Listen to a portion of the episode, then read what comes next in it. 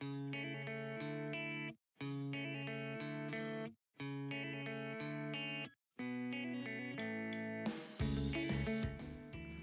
い、AFM パーソナリティのシンです、えー、今回のお話はですね、ワクチンパスポートのお話です。えー、政府がですね、6日のデジタル、えー、社会推進会議、え、菅官房、菅さんがやってるのかな、これ。で、あの新型コロナウイルスのワクチン接種証明書、えー、ワクチンパスポートを12月にもオンライン発行する方針を決定したということで、えー、スマートフォンで QR コードを表示して、えー、利用する仕組みというふうになってるんで、えー、これでですね、まあ、12月に本当にオンラインになったらですね、まあ、例えばあの飲食店だとか行く場合だとか、えー、いろんな場所に行く場合にですね、まあ、それが証明書になるということで、海外ではもうね、なんかやってるらしいんですけれども、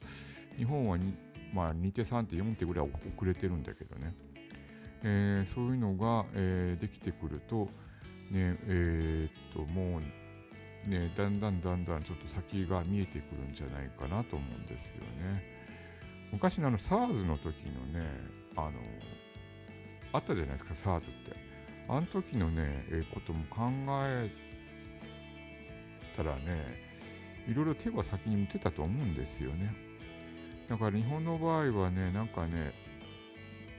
あのみんなに認めてもらわないといけないっていうのがあるんでね、めんどくさいんですよね、いろいろとね。あの、どこだったっけ？フィリピンの大統領だったっけ？えっ、ー、と、この前、なんかテレビで見てたら、テレビだったかな？えっ、ー、と、そこの大統領は、もうとりあえず、あの、文句言わずにワクチン打てっていうふうにね、まあ、まあ、むちゃくちゃなんだけど、まあ、とりあえずやってることはね、えーと、きっちり国のことに対して、まあ、批判はたくさん出てくるけど国のことを考えてやってるんでね。まあとりあえずまあ最初はブーブー言うけどもまあ最後になったら、えー、辻褄が合うでいいんだと思うんだけどね。まあね日本みたいにまあツイッターがどうのこうのとかねいろいろね言われましたからどうのこうのっていうのがいっぱいあるんでねだから進んでいかないの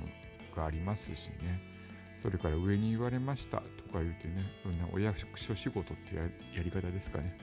いろいろあるんでね、まあ、そんなことね、え、お構いなしに、